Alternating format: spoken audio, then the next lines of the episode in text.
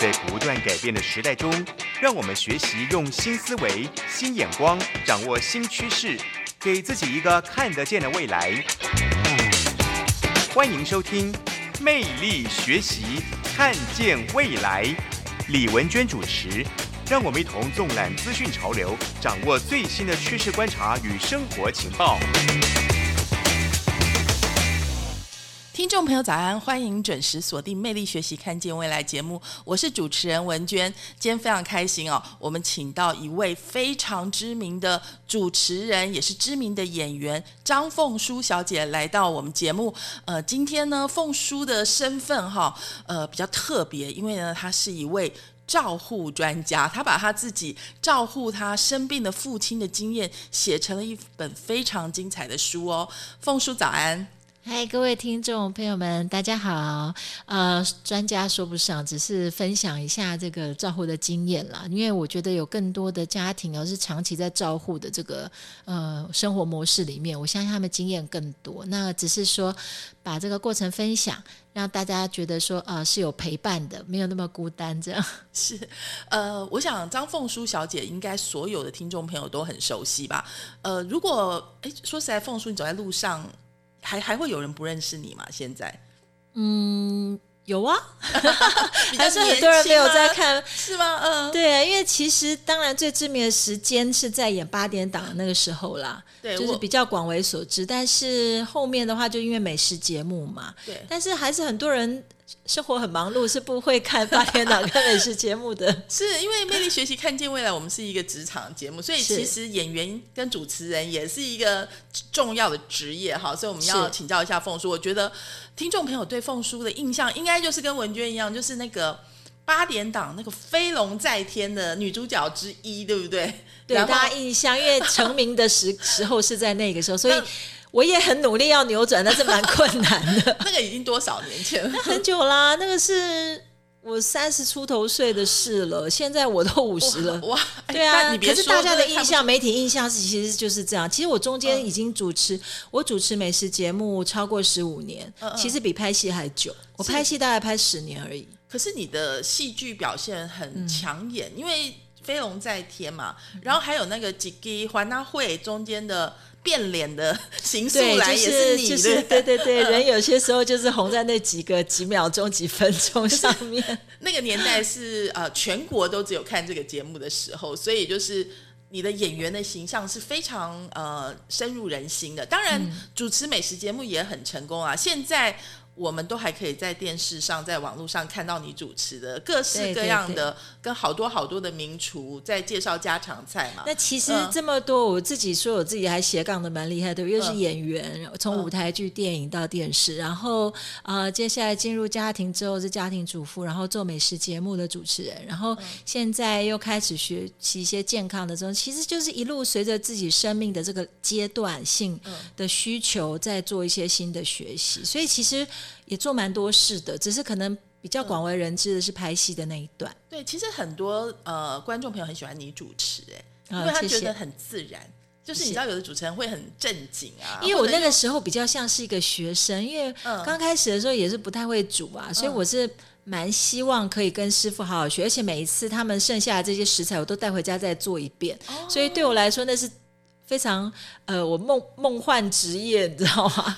可以一边照顾家庭，然后一边学习，然后还一边是工作，这样。对，所以说就是你都代替了电视机前的观众朋友，问了大家心里的。对，我就是观众啊，等于是这个意思啊。你知道有的主持人他包袱很大，他会觉得说，哎，我问这问题会不会很丢脸？就是让人家觉得我什么都不懂。我觉得你完全没有，我完全可以一直把自己放在不懂的状态，因为人生太多东西要学了，然后你永远会发现说。原来这一部分我又这么不懂，所以这十五年的美食节目让你真的练出了一手好厨艺喽。当然跟师傅是不能比的，他们这个长时间是职业级的嘛。但是在家里面来说，对一个家庭主妇来讲的话，我算是蛮亲力亲为的。我就几乎早餐一定煮，然后中午如果在家一定也是自己料理，然后晚上也一定煮，这样子煮也十五年。哇，我觉得好惊讶哦！大概。职业妇女，因为其实你也还算是职业妇女啊，就是一个天天煮饭的家庭主妇了，这样讲好了。你太厉害了。但是我有这个名师教导，哦，我觉得你今天出的这本书呢是高效率癌呃高效率的癌症照顾心法哈、是我觉得你可以出另外一本高效率的主妇烹调心法，应该烹饪其实心法。嗯高效率这三个字听起来好像，嗯那其实就是怎么省时间。是因为我觉得时间能够把时间用的比较精准一点，嗯就是效率。那我自己当了家庭主妇，才发现说，原来家庭主妇比演员还要累。是就是你的角色变得好多元，然后事情变得很琐碎是，然后收入又变得非常低，这样。所以其实要怎么样运用这个效率，就是时间的这个呃运用啊，嗯变成是我婚后的一个重点。我觉得你知道，其实主妇呢，就是它的价值远胜珍珠。我觉得你对，可是很多人看不到哎、我真的觉得要替嗯很多主妇打打气，你们都是一颗完美的珍珠。是，其实你看你做的这一桌菜，其实是一一一份爱的心意，把大家聚集在一起的心意。其实我那嗯时候是想说，呃，呃，我们生活是从吃开始嗯嘛，对不对？我们就是每一天的三餐，然后呃怎么吃，然后呃家里面的关系，嗯哦、就是在餐桌上开始，因为睡觉各自睡各自的啊。你吃饭的时候是一起吃的话，家的感觉有。那我们家一直都是这样，所以我也很自然复制到我自己的家庭里。对，所以凤叔这本新书当中，其实癌症照顾心法中间关于吃。你也花了很大的篇幅，其实对吃真的也是健康之本啊。但是可能跟大家想的不一样，大家想的可能都觉得说，哦，那一定是一些很特殊的料理啊，嗯哦，可能是一些呃比较精美的菜色啊什么。可是我觉得我我在里面探讨的恰恰不是这样，而是说你怎么样服务家人为主，而你的技术为辅。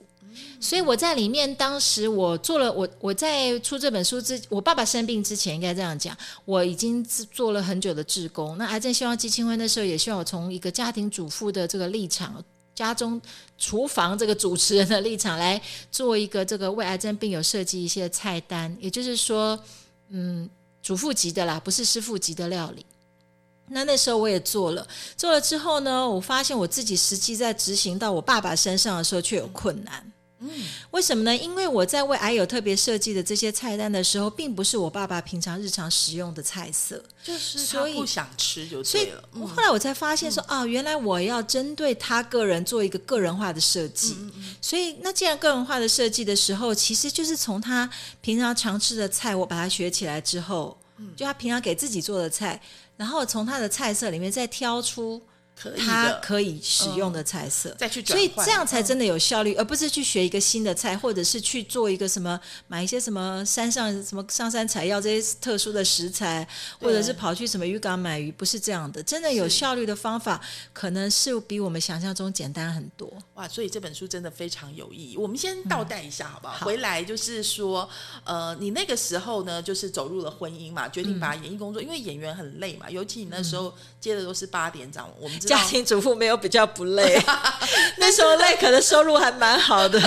只是你每每个人生的阶段，你会想要不同的收获。那当然或或许这段的收获就不是在这个呃呃金钱上面，这段收获比较多是在呃家庭跟亲子的关系上。是也因为你把人生的次序调了一下嘛，所以你把家庭放在前面，所以你愿意。呃，主持一个烹饪美食节目，然后就是学很多的烹饪的方法，然后就真的亲手料理三餐。嗯那所以其实你们 family ties 是很紧密的嘛，对不对？应该是我们。我的嗯原生家庭是因为到现在为止，我的呃弟弟妹妹还有我，我们都会带全家每周聚餐一次。然后过去这个掌厨的人是我爸爸，是然后生病这段期间呢，呃，其实我们还是就就就是还是有聚，可是就是要变成是我掌厨，是，所以我们要休息一下，因为刚刚凤叔有提到说，你本来就来自于一个以美食把家庭羁绊系在一起的家庭，对对对然后你父亲也很喜欢美食，他对过去他很是会煮，哇，我想到李安的那个饮食男 女，是不是像狼熊这样子类似这样的家庭 那个音乐要出来了，刀工啊什么，所以。在他生病之后，那伯父是癌症嘛，哈、嗯就是他有些东西不能吃。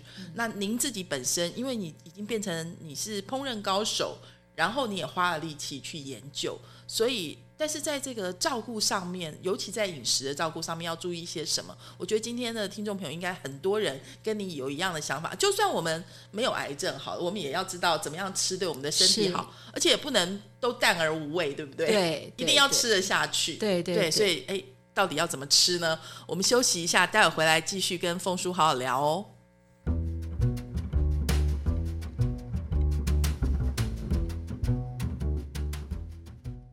欢迎回来，魅力学习，看见未来。凤叔啊，我们刚刚提到说，你本来的原生家庭就是你爸爸本来就很会做菜，是不是？对，所以，所以这也因为他生病之后呢，让我有很深刻的反省。我真的是反省，就是说我自己，我爸爸这么会煮哦，我们家以美食这样子团聚，然后呃，我自己做美食节目做了十五年，然后为什么最后我们的结局是一场大肠癌呢？所以就是大家想象一下，就是凤叔是呃外省，我对我爸爸是外省人，妈妈是本省，所以他的拿手菜是哪一些？嗯，比如说像我们家会自己做腊肉。哦，哦，每到冬天的时候，我还记得以前呃，我是会把腊肉送人的那种，对对。然后当然我们家很多美食都是自己做，像呃水饺，我从来没有吃过外面的，我从小到大都吃家里的水饺。所以我刚刚说饮食男女那个画面是，对，就是我们每周不是有聚餐吗？所以基本上我们都是回家吃爸爸一顿，再拿回家拿一包水饺，就是爸爸会打电话来说，来有这个礼拜有供应中心狮子头还是有什么什么这样真的是这样。嗯，所以我就觉得说，呃，我会去反省，就是说，到底回到吃的根本，那我自己是基督徒嘛？那神说身体是上帝的殿。那我们是怎么样把它怎么对待呢？就是我们让身体可能有一些感官上的享受，但是我们这样做的时候，呃，有切合到神的心意吗？嗯，就是说，呃，我们到底应该要怎么样结合这两件事情？会不会我过度重视美食，而忽略了呃，上帝原本希望我们。拥有的健康的生活方式，那我又看到，呃，后来我就觉得我应该要多了解一些，尤其是做了十五年的菜之后，呃，接下来我还是家中的掌厨者。那如果我不修正的话，这个错误是不是会延伸到我这一代或在下一代？是，那我们就先从伯父的饮食改造大计划开始说起，好不好？对，就是那我觉得是从一个观念开始哦，就是说。呃，他他就是非常传统，找大家怎么吃，他也就怎么吃，对不对？红烧肉、卤肉、猪脚这些是绝对不会少的，青菜也是会吃，但是呃，也跟我觉得跟最近我看到一篇报道，我很深的反省，因为我们家确实也是这样，就是你知道今年的呃我们的国民这个调查的结果发现，红肉已经成为我们生活中的主食，而不是谷类。而且你知道，最近大家一直强调什么低糖啊，什么一六八呀，然后都是会把。淀粉要降到很低，然后蛋白质拉的很高，特别是红肉。哎，可是大家对蛋白质又不是那种，就是很很。可是其实这样的饮食的观念，我觉得不是，其实不是很正确。就是哎，我可以放起来吃牛排这样子，对，吃这个炸排骨啊，这些其实不是正确。我们用了一些很健康的方式，其实在放纵自己的欲望。是，就是今天又可以大吃一顿了这样子。对，可是其实这不是一个健康的方式。就像出埃及记里面说，这些人就是。肉呢？我的肉呢？对，那那谁有让我们不吃肉吗？也没有。是，那所以是比例的问题。就是当我们的主食已经成为红肉的时候，这件事情就值得思考。嗯嗯嗯，对吧？然后我又呃，因为我觉得我必须要有一个正确的一个观念，既然都要反省，就不能农场文随便爬一爬，对不对？所以我就去拿了健康管理师的这个证照班的课程。真的去？我真的去了。对，我现在也正在上进阶班。那很多人会觉得说你是要当管理师，要什么？其实我没有，我只希望能够学会这些来管理我自己跟我的家人，而且。凤叔是真正在家里面做菜的那个人，所以是真的可以实践。然后在课堂上，老师也讲到一个，我也很压抑。他说：“呃，我们在台湾的话，有百分之九十二以上的人纤维质，也就是蔬菜摄取量不足。嗯嗯，那这些都跟疾病有非常大的关系。”是对，那可是我就想，哎，女生都吃这么多菜了，怎么会女生还比男生更不足？那原因就是因为我们女生的淀粉量吃更少，谷类吃更少，然后呢，我们的食量也没有男生多。对，所以，所以其实女生竟然我们的蔬菜量更少，然后我们的糖又精致糖又过多。我我这样讲，大家一个生活形态，大部分上班族就是啊，你买个便当，对不对？然后就想减肥，吃便当还算好的，我饭饭量减一半，然后哎，喝吃完了好热，我去买杯珍珠奶茶喝下去。很多学生的午餐是呃晚晚餐是这样，它是一块鸡排再加一杯珍珠奶茶，珍珠就算淀粉了。然后这个是非常对对对那对，有其实或者是麦当劳素食，好，然后我们说这嗯是呃，当然它是美食没错，可是如对果我们把美食这样吃的时候，其实是是对不起美食的，而且因为我们给就给美食添上一个邪恶的罪名。日积月累不得了。对，所以我就会、会去反省，说我也一样吃。其实我们家孩子吃炸鸡啊，我们还是有吃，可是我必须调整它的频率。好，还有选择，比如说我们家可能一个月可以吃一次是 OK 的，哦，那当然我爸爸可能不是那么适合，就是。是在正常的情况下去调整这个频率，然后我就拉高我们家每一餐的蔬菜量，哦，就是以前我们可能只炒一盘，我们现在炒两盘，就拉高这个比例，就是它整个是一种生活方式的调整。对，那你在炒蔬菜的时候，也可以加一点就是肉丝啊，或者说一点一点东西，让它看起来不会这么没有，我现在就是你一个主食之后，我甚至会用一些水的这个水炒的方式，好，然后来去搭配搭配你的主食。比如说，我今天如果做一碗鳗鱼饭，对。那我旁边的蔬菜我可能就不要再做这么复杂，可能就是很简单的呃用这个呃清蒸的方式。那因为你搭配你的肉就很有味道。对，其实油要吃好油，对，不然后在家嗯里煮的时候，你怎么样去挑选你的油？嗯，对，那因为好的油，如果它如果不适合高温，你下去它一秒钟就变坏，所以你既没有一个知识的概念的话，你可能花了钱又吃了坏的东西进去，然后你误以为它是好的，它本来是好的，被我们搞坏了，都是有可能的。对，因为发烟点之后就会开始其实什么好油都坏啦。物质出来了，对对。所以说基本上就是要去了解嘛，对，那要多一些这方面的知识跟常识。可是网络上太多有的没有的，我真的觉得说，我与其在网络看五篇农场文当中有一篇正确，我还要去抵御那四篇，我不如透过一个比较正常的管道去学习。就是正确的管道，真的对对向医生来学这样。对对对，哦，我们在这里休息一下哦，待会儿要问一下凤叔，就说尤其是在照顾癌友上面的这些重点，因为刚刚也有讲到，伯父是一个美食主义者啊，你完全按照这个书来做给他，他不吃。所以怎么办呢？好，那所以这应该是一个关键吧。是好，我们休息一下，回来再请教凤叔哦。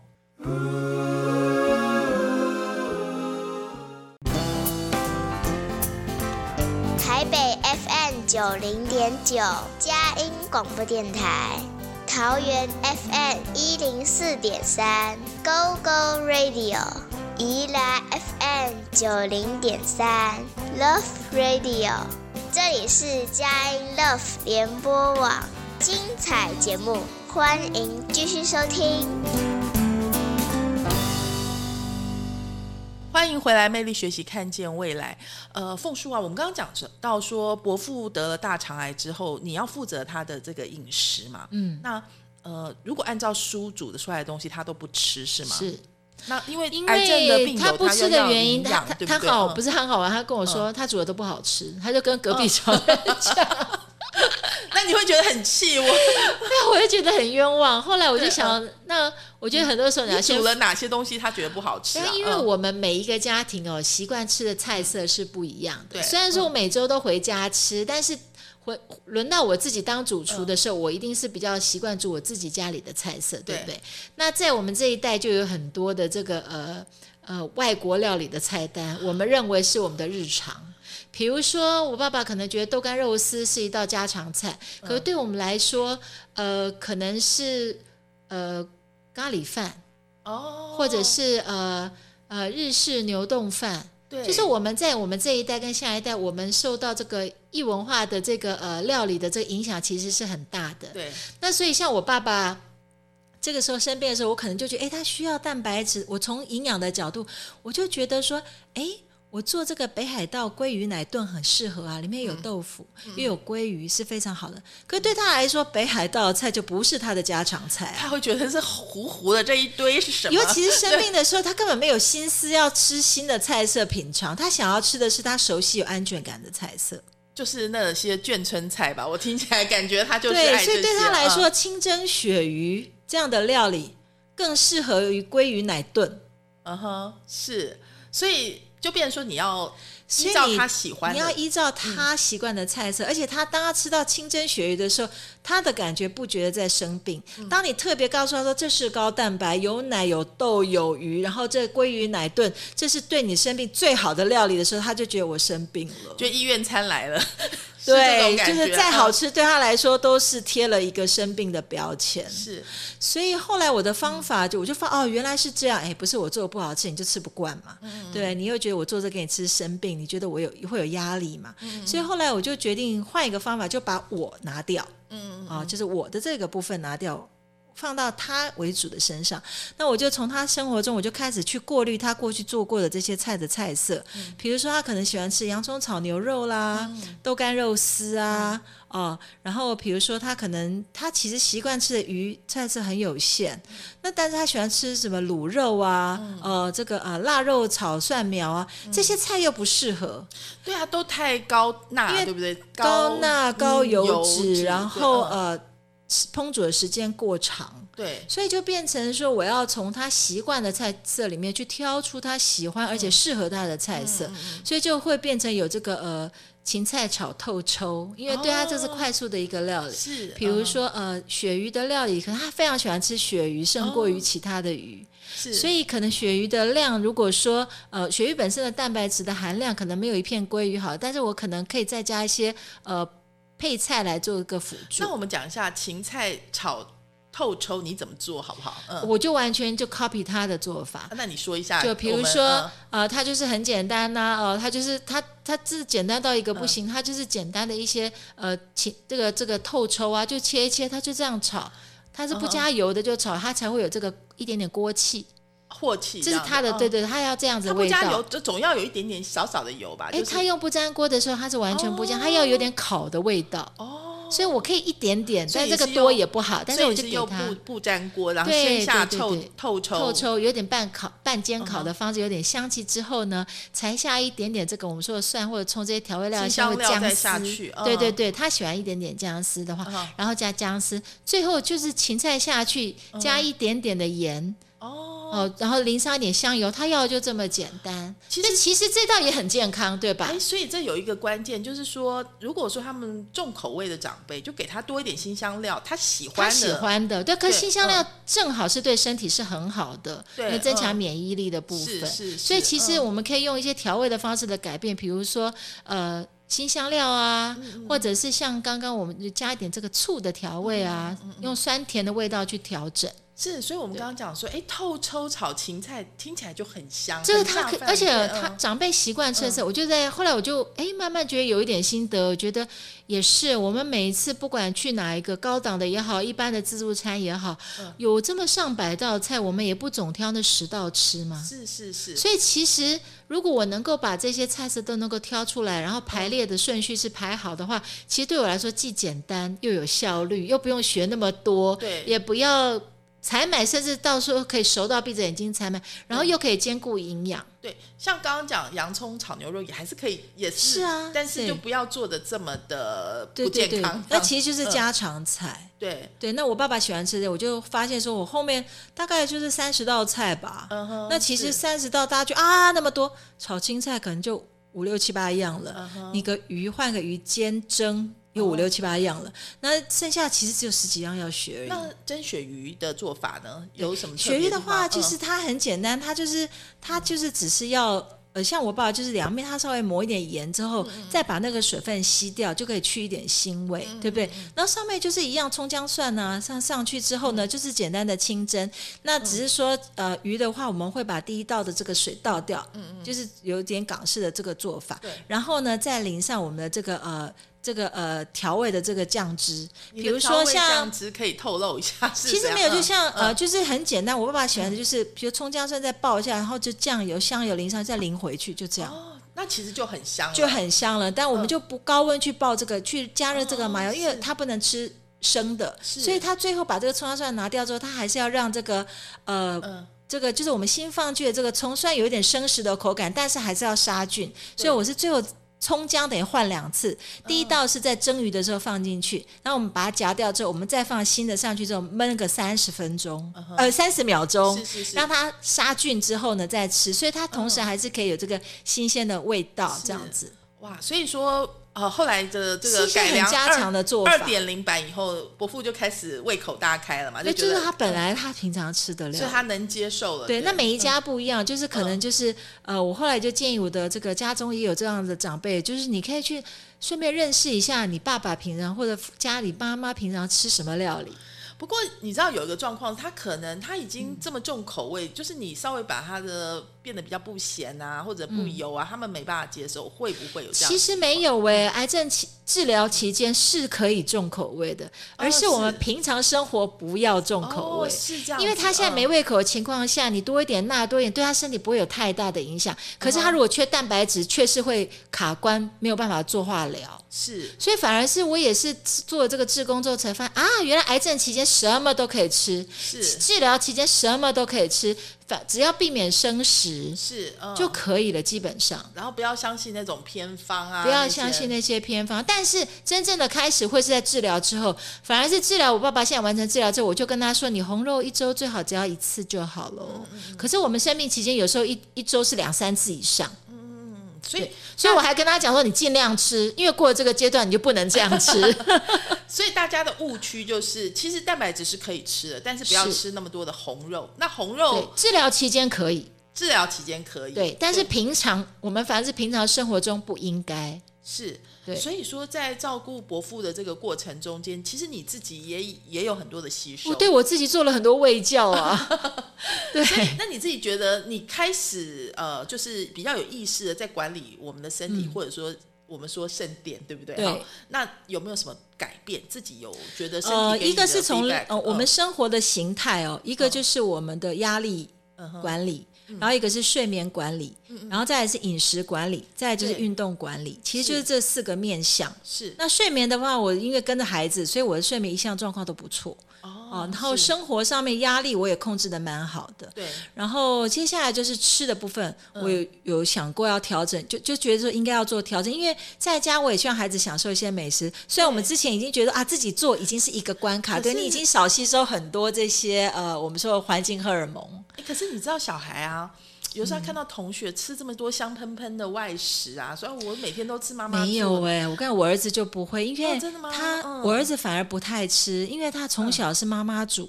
哦，所以他的味觉在三四岁是很重要的阶段。如果孩子在学龄之前，他吃像我们家没有零食，所以我儿子现在你给他，他也吃不多。哇，好好哦！我觉得现在如果还来得及的话，就是有的已经来不及。就是对小时候就让小孩喝可乐啊，吃炸鸡，对真的回不来。那已经变他的乡愁就不行了。那嗯现在对我儿子来说，微笑啊，那个小孩，那是不对的。对那反而嗯是我觉得是啊学龄前的时候，妈妈在家自己煮是蛮重要的。哇，所以你那时候做了好睿智的决定哦。就我觉得我不知情的情况下做了这个决定，我觉得对后来我在管理我孩子上面，我省了很多的力气。所以他很喜欢吃你做的菜，就对他的就是回到家，如果妈妈煮，她就很开心，即便你煮的也就是差不多那些菜，嗯嗯嗯，对她就是很开心。哇，而且我觉得就是我刚刚讲 family ties 嘛，以后他吃到这些菜就会想到你啊，嗯，就是你们家族之味啊。那另外一个是运动的部分，我觉得嗯呃，在我。可能不止台湾，就是我们在华人的这个世界，都是想要靠吃解决任何的问题。然后掉头发该吃什么，皮肤不好该吃什么，骨头不好该吃什么。我嗯昨天打喷嚏了该吃什么？可是其实有另外一大块不是靠吃，是要靠运动。是那现在大家也有这样的概念，可是还没有办法过这样的生活。对，其实对于老人家来说，最常见的就是说啊，我都已经这么不舒服，你还要叫我出去。很多老人家，哦我们台湾老人其实是很活跃的老人，他们每天都有运动。像我的父母啊，嗯他们几乎每天运动，但是哦运动的方式我没有觉得有为他们有为他们带来生活的活力。呃，但是没有。散散步就是运动，没有没有没有，他们很嗯认真，他们走一万步、七千步、一万步。台湾很多老人是这个样就是子的，一定要日走但是我觉得那个观念有一点点呃，不是不正确，而是有一个更重要的前提要顾到，却有点呃忽略了。就是说我们在做这种呃心肺运动之前，其实我们应该要先建立我们的基础，叫做肌力。好，我们这里要休息一下。谈到吃，接下来另外一个重点就是运动哈。尤其这个病人要到底要他怎么正确的动起来，其实也是有方法的。我们休息一下，回来再跟凤叔好好聊哦。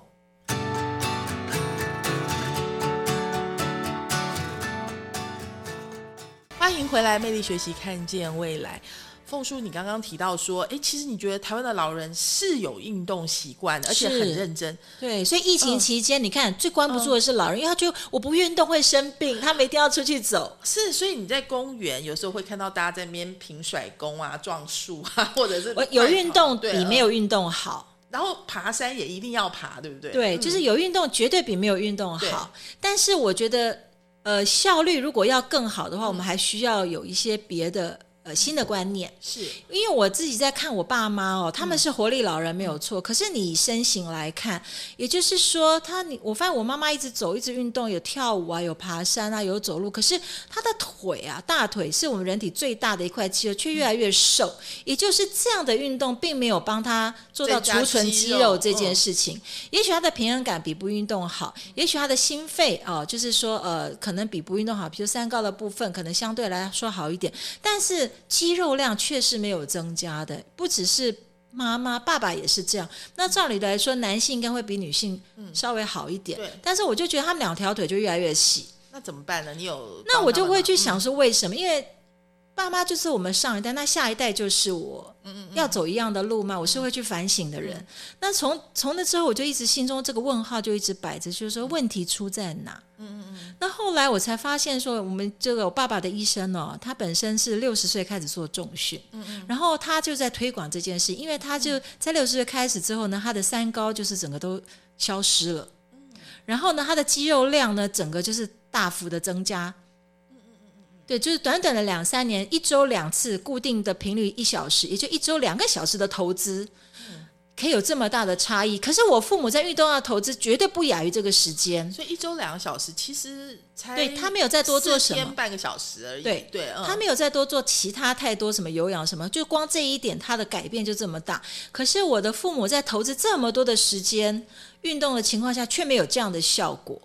有，也许是老人家有些不像年轻人，大家会有上健身房的习惯，所以关于一些对激励，还有一个老人家对嗯健身房是有疑虑的，因为怕受伤，因为他觉得那个东西那么重，我举起来会不会断掉啊？对对会有这种疑。虑。那所以我就觉得说，哎，那我是不是应该以我自己先去试试看？对，嗯对不对？我因为我希望我爸那段那个时候是我爸爸还在治疗期间，那我希望未来帮他规划运动，所以我想要做各方尝试。所以在我爸爸治疗后段的时候，我比较稍微轻松一点之后，我就加入这个呃医生。这个这个这个，我就想以我自己的身体来来做实验就对了，我就去参加这个呃，他是专门给高龄长者的一个呃健身的一个一个一个中心，五十岁以上的，没有不不完全是。那他，因为我觉得在我刚好四十九，只差一岁，我觉得哎，我可以去了。那呃，在这个年纪的人身上都多少有一点伤，比如说我是髋关节的部分呃、我的这个呃髂关节跟跟我的这个肩椎的这个韧带有松弛，那我一直都不敢太。激激烈的运动，因为我怕增加这个负担。